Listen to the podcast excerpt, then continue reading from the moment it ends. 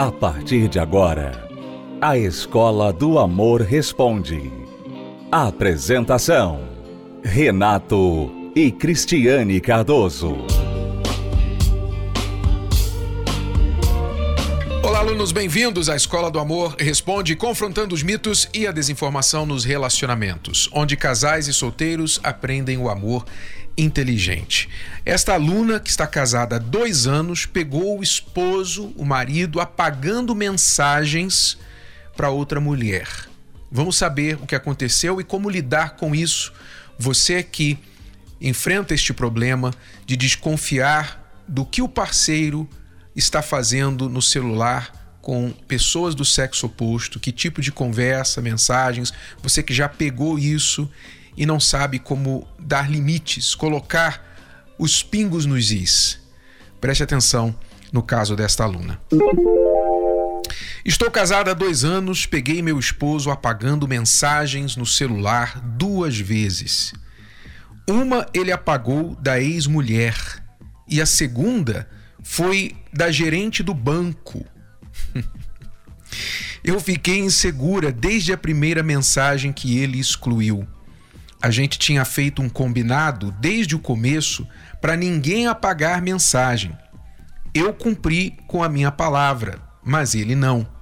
Fiquei chateada porque ele sempre falava que a gerente do banco era biscate, ou seja, estava dando em cima dele, ou mulher fácil. E uma vez eu fui no banco com ele, quando a gente estava saindo, ele a chamou de Sandrinha sendo que o nome dela é Sandra. Aí eu perguntei: que intimidade é essa com ela? E ele a viu apenas poucas vezes, e o pior de tudo é que eu o vi apagando mensagens dela. E aí ele gritou comigo, falando que eu estava louca, que eu estava vendo coisas onde não tinham. E com uma semana depois eu fiquei insistindo até que ele falou que tinha apagado para eu não ficar chateada. Está difícil o que eu faço? Vamos lá, aluna. Este problema é um problema que, com o advento do celular, dos chats, dos aplicativos de mensagens, vem invadindo aí a relação de muitos casais. E infelizmente muitos não sabem lidar com isso. Fica nessa situação, né? Pegou alguma coisa indiscreta e deu uma briga, cobrou e tal pediu para não fazer mais, daqui a pouquinho pegou de novo, então foi lá e viu o celular e viu que estava apagado, tinha, não tinha histórico porque o parceiro apagou, aí fica aquela desconfiança. Apagou por quê? Né? Se você apagou é porque tinha alguma coisa indiscreta, alguma coisa que eu não podia ver. Pois é. Vamos deixar aqui bem claro, né? Aquela velha história da privacidade, que tem gente que briga, separa do marido, separa da esposa, mas não muda, não dá a senha do celular. Não aceita abrir o seu celular para o parceiro. Prefere o divórcio do que dar a senha para o parceiro. E defende essa sua posição com a ideia de privacidade. Ora, é óbvio que um casal que fez um pacto de se tornar um, os dois se casaram para dividir o mesmo teto, para dormir na mesma cama, para usar o mesmo banheiro, para unir as contas. Ora, faz todo sentido que também não haja segredos entre os dois que envolva a senha e você não pode tocar no meu celular, que é a minha privacidade. Não existe privacidade em casamento. Sejamos honestos. A verdade é que não existe privacidade hoje, ponto final. Né? Praticamente você perdeu a privacidade. O ser humano hoje já abriu mão da sua privacidade. É, para o governo, para as empresas de comunicação, até a própria empresa que dá o seu serviço é, telefônico e de dados, tem todos os seus dados, as suas informações. O seu banco tem lá informações a seu respeito. Seu médico sabe da sua condição de saúde.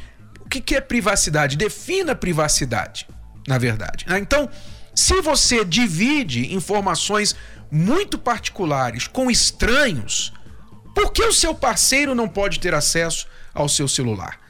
Na maioria das vezes, este assunto da privacidade entre casais envolve algum tipo de comportamento que a pessoa não quer que o parceiro saiba a respeito. Essa é a realidade. Para evitar briga. É claro que, por exemplo, eu tenho acesso ao celular da Cristiane e vice-versa. Eu tenho acesso a tudo dela, ela tem acesso a tudo meu. Mas nós não ficamos bisbilhotando as coisas um do outro. Não ficamos porque não há razão. Há uma confiança, mas a confiança existe também porque há transparência. Então aquela história de ah, você tem que confiar. Se você não confia, então, se você precisa da minha senha, se você precisa ter acesso a tudo, é porque você não confia. Não, não é bem assim. Não é bem assim. Parte da confiança envolve transparência. A gente confia porque a gente tem acesso, mas não é necessariamente porque tem acesso que tem que ficar bisbilhotando. A não ser que a pessoa tenha dado razão para desconfiança. Mas muito bem. Então a aluna aqui quer saber agora. Ela já tinha feito combinado, olha, não vamos apagar mensagens e etc. E ele concordou, mas não manteve a palavra dele e ainda tentou virar o jogo, brigando com ela, chamando-a de louca, gritando com ela na rua e tal. E obviamente aqui parece que há uma insegurança da parte dela, muito mais do que da parte dele. O que, que acontece, aluna, e todos os alunos que passam por isso? Aqui nós vamos tirar uma lição da arte da negociação. Preste bastante atenção. Você que já negociou, já foi envolvido em algum tipo de negociação, você sabe que existe um princípio básico da negociação que é o levantar da mesa. Você já deve ter visto isso pelo menos, pelo menos em filmes, não é? Ou já viu outras pessoas fazerem isso ou já fez isso. Quando você vai negociar com alguém, quem já não negociou na feira, né? Mesmo na feira lá, vai comprar é, duas dúzias de banana. O, o dono da tenda fala: olha, é, é, é 10 reais. Você fala, dou 5. É, não, 7,5 e vamos embora. é ou não é? Você então, quando você negocia, o que, que você tem em mente? Para você sentar numa mesa de negociação, você tem que entrar sabendo uma coisa básica uma coisa básica. Quer você esteja vendendo ou comprando, você tem que saber uma coisa básica, que é o seu mínimo aceitável. Se você vai para negociar algo com alguém, você tem que saber o seu mínimo aceitável. Se é o vendedor da banca de bananas, ele sabe que no mínimo ele tem que fazer, digamos, sete reais e meio naquelas bananas, naquelas dúzias de bananas. Então, menos que isso ele não vende. Ele sabe o mínimo dele. Se o mínimo dele está dentro daquilo que você está pronto a pagar, vocês têm um negócio. Mas se o mínimo dele é 7,5 e o seu máximo é 5, não há negócio. Não é verdade? Então, aí você desengata a negociação, você levanta da mesa e não, não, não tem mais negócio. Isso é uma regra básica. Dentro do casamento, você também tem que ter a noção do seu mínimo aceitável. O que, que é o mínimo aceitável? Por exemplo, o mínimo aceitável que eu tenho com a Cristiane no respeito ao celular, à privacidade, a informações um do outro, da vida um do outro, o mínimo aceitável que nós temos um do outro é a transparência total. Não há para nós chance onde alguém possa dizer assim: não, isso aqui é meu, eu não vou falar para você porque é minha privacidade. Isso não existe. Isso é inaceitável no nosso casamento. Então, se você está casado com uma pessoa e você não tem noção do seu mínimo aceitável, então você fica sempre mudando, aceitando. O parceiro faz alguma coisa e você briga, mas você não coloca um ponto final, você não desengaja, não desengata, né? Você só briga. Então, baixou o nível e você só brigou não levantou da mesa, não saiu, não desconectou, não rompeu a, a relação. Então, pode ter certeza que da próxima vez ele vai descer o nível mais um pouco. Porque se ele sabe que você vai aceitando baixar o nível, você não tem um mínimo aceitável, a outra pessoa vai tirar vantagem de você. É o que acontece quando as pessoas estão no mercado onde há um desespero para vender, para ganhar dinheiro, quando o mercado está muito é, muito baixo, as pessoas estão vendendo as coisas a preço de banana, então quem tem dinheiro vem e se aproveita, porque sabe que a pessoa está desesperada, precisando de dinheiro, ela paga preço de banana naquilo. E a pessoa se desfaz porque ela precisa de dinheiro. Quando você demonstra insegurança, medo de perder o parceiro. Então ele faz uma indiscrição dessa, ele comete uma atitude inaceitável como esta, de ficar pagando mensagem, e você o que faz? Você somente briga e faz o drama e não sei o que, fica de mal, mas fica por isso mesmo. O que, que acontece? Pode ter certeza que da próxima vez ele vai apagar mensagem de novo porque não houve consequência. Ele não perdeu o negócio. Pelo contrário, ele baixou o nível e ainda ganhou o negócio. Quer dizer, ganhou você, continuou com você. O que é que você, amiga, tem que fazer? Você tem que chegar para ele agora e falar assim: olha, tudo bem, vamos dizer que você engula mais esta. Vamos dizer que você deixe para ele passar por esta da Sandrinha, da gerente do banco. Mas você tem que chegar para ele agora e falar o seguinte: olha, nós já tínhamos combinado sobre isso.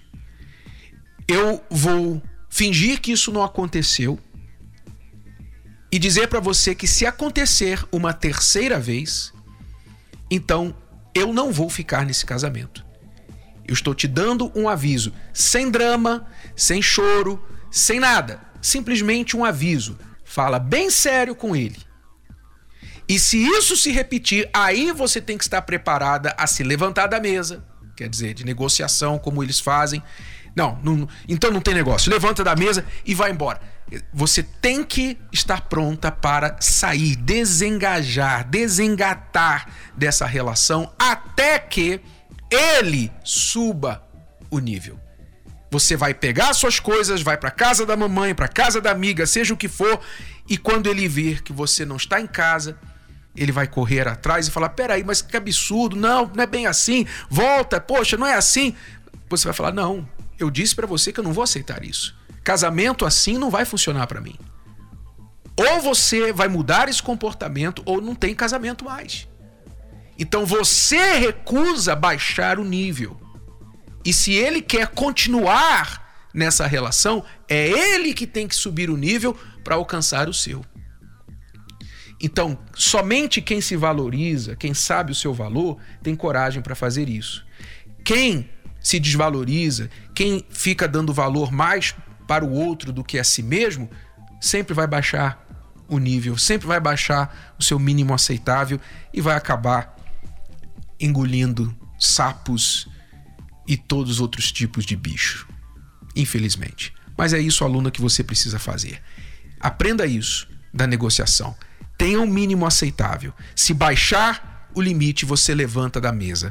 E para voltar, você só volta se ele subir de nível. Senão você está preparado a perder o negócio. Porque a, a, a negociação é assim: eu prefiro não vender do que vender a esse preço. Eu prefiro perder a venda do que vender a esse nível. Não, aí também eu não. A esse ponto eu não desço. Você tem que saber qual é o seu mínimo aceitável. Você tem que ter um pouco, o mínimo de dignidade, de respeito próprio. Porque se você não tem isso a seu próprio respeito, quem é que vai te respeitar? Então aprendamos esta lição aí da arte da negociação. Vamos a uma pausa e já voltamos para responder mais perguntas dos nossos alunos. Aliás, não responder perguntas, mas ouvir um trechinho de uma palestra que Cristiane e eu fizemos recentemente aqui no Templo de Salomão na Terapia do Amor.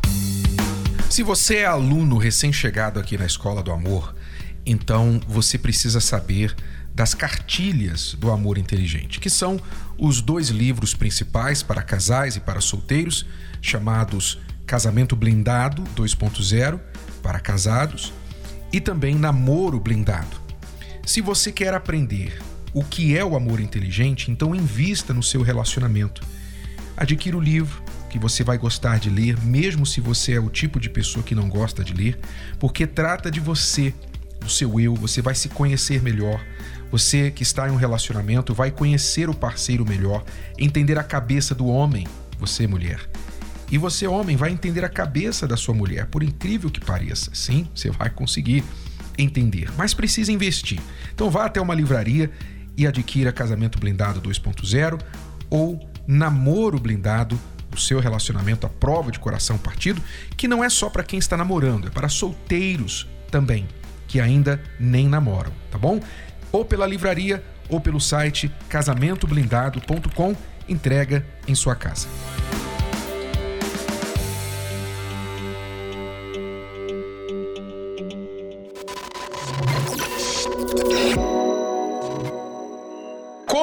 Ferro, com o ferro se aguça ou se afia, assim o homem afia o rosto do seu amigo. O que, que quer dizer isso? Veja, pessoas diferentes afiam umas às outras. Por que, que normalmente a gente se apaixona por uma pessoa que é o nosso oposto? Porque nós, nós já temos, as nossas qualidades nós já temos, os nossos jeitos nós já temos. Mas o que a gente não tem é novidade para a gente, o que a gente não tem nos atrai porque nós não temos. Ninguém corre atrás do que já tem. Então, por isso, normalmente nós nos apaixonamos por quem é muito diferente de nós. Mas quando começamos a conviver com esta pessoa, então começa a sair faísca, como ferro que começa a friccionar com, com ferro. Assim como o ferro afia o ferro, quer dizer, essa fricção pode tornar o ferro afiado e, portanto, mais útil do que era antes. Assim, essas diferenças, esse convívio, que vai causar inevitavelmente fricção entre vocês, pode ser aproveitado para o bem. Por quê? Porque essas diferenças vão revelar o que realmente está dentro de você. Deixa eu falar isso de outra forma. Preste atenção, casado, preste atenção, solteiro. Quando a gente se casa, aquela pessoa vai trazer para fora tudo que está dentro da gente. Essa pessoa vai revelar quem você é, o que realmente está aqui dentro de você, tanto o bem quanto o mal. Se você é uma pessoa muito generosa, você vai revelar essa generosidade e ainda mais no casamento. Você é uma pessoa que é geniosa, você ainda não sabe quão genioso você é até você casar. Aí você vai aprender o que é genioso. Você vai ver quão genioso você é. Por quê? Porque é o ferro afiando o ferro é aquela pessoa que te ama, que quer o melhor de você, apontando os seus erros, falando, apertando os seus botões. E isso, então, traz para fora aquilo que nem você sabia que estava aí dentro de você. É, por exemplo, a pessoa que é controladora, ela só descobre que ela é controladora quando ela começa a fazer muita questão de algo bobo mas que saiu do lugar, que não está do jeito dela. Isso é muito comum. Né? E, e normalmente a gente não pensa assim: eu sou controladora, ou eu sou orgulhoso. Né? A gente não pensa isso. Normalmente a gente tem uma ótima imagem da gente mesmo, né? Então é, a gente fala assim: não, eu sou uma pessoa humilde, eu sou uma pessoa sincera, eu sou uma pessoa que fala mesmo que precisa falar e tal. A gente normalmente fala bem. Ah, eu sou uma pessoa que trabalho, eu não desisto e tal e tal e tal. Aí casa e a outra pessoa, ela tira da gente o lado que a gente não sabia que existia.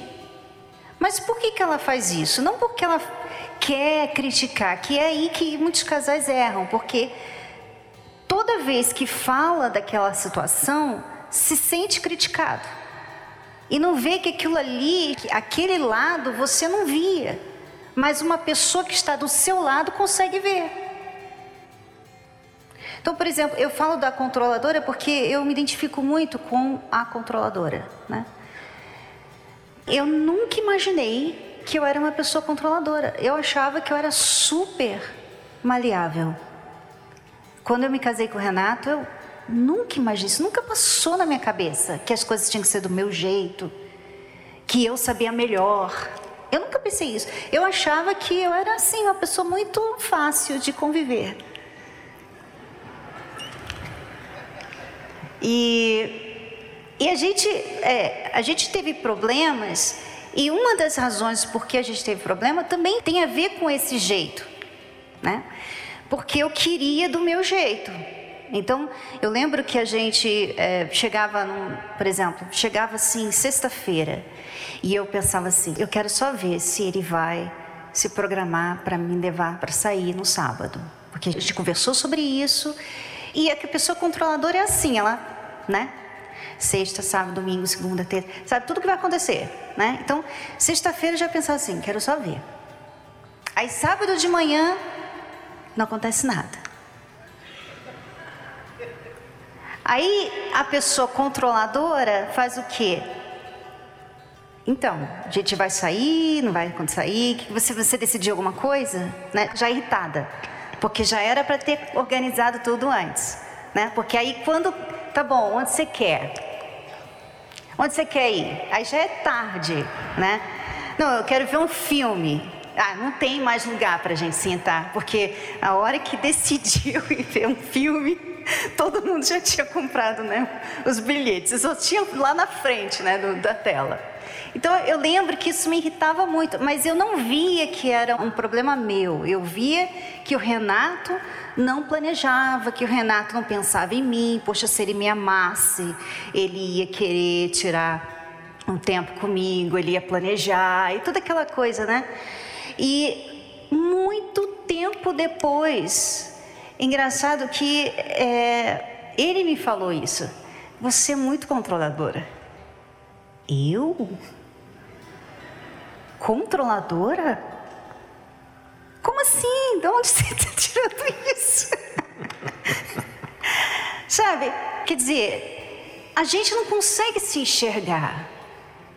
O relacionamento, eu vejo que Deus fez o relacionamento, Ele criou o relacionamento. Quando Ele olhou para Adão lá e viu, não é bom que o homem esteja só, porque Deus estava vendo assim: olha, tem algumas questões aqui, precisa resolver, e ele acha que está arrebentando.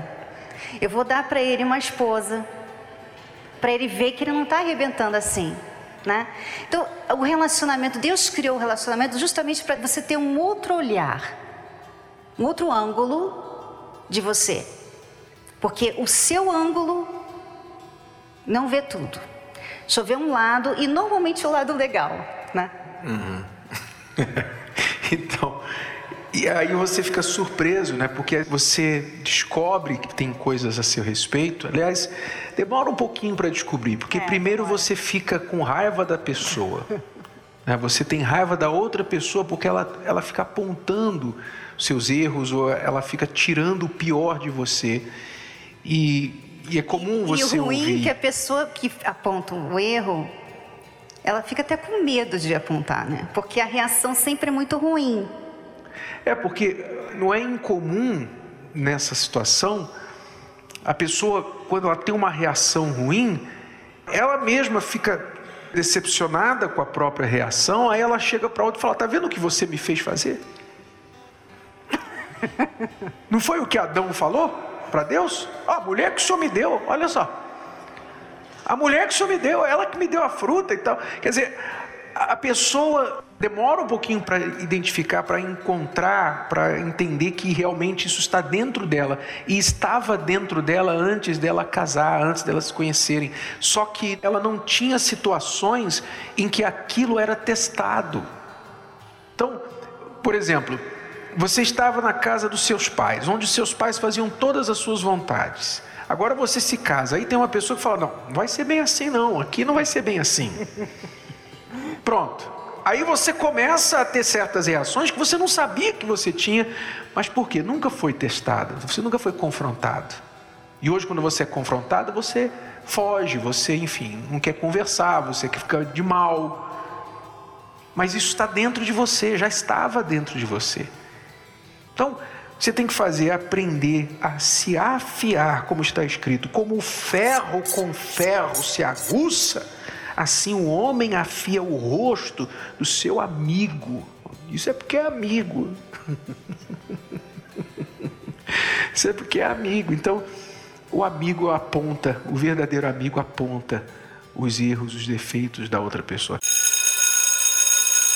Bom, alunos, se você quer aprender o amor inteligente, esteja conosco nesta quinta-feira. Teremos neste 31 de março um momento especial para os jovens, a geração T, a geração da terapia do amor. Jovens que não vão sofrer no amor porque estão desde cedo aprendendo o amor inteligente. Compareça nesta quinta no Templo de Salomão às 8 horas da noite ou em qualquer parte do Brasil. Mais endereços pelo site terapia do amor.tv. Até lá. Você pode ouvir novamente e baixar esse episódio da Escola do Amor Responde no app Podcasts da Apple Store e também pelo Spotify e Deezer.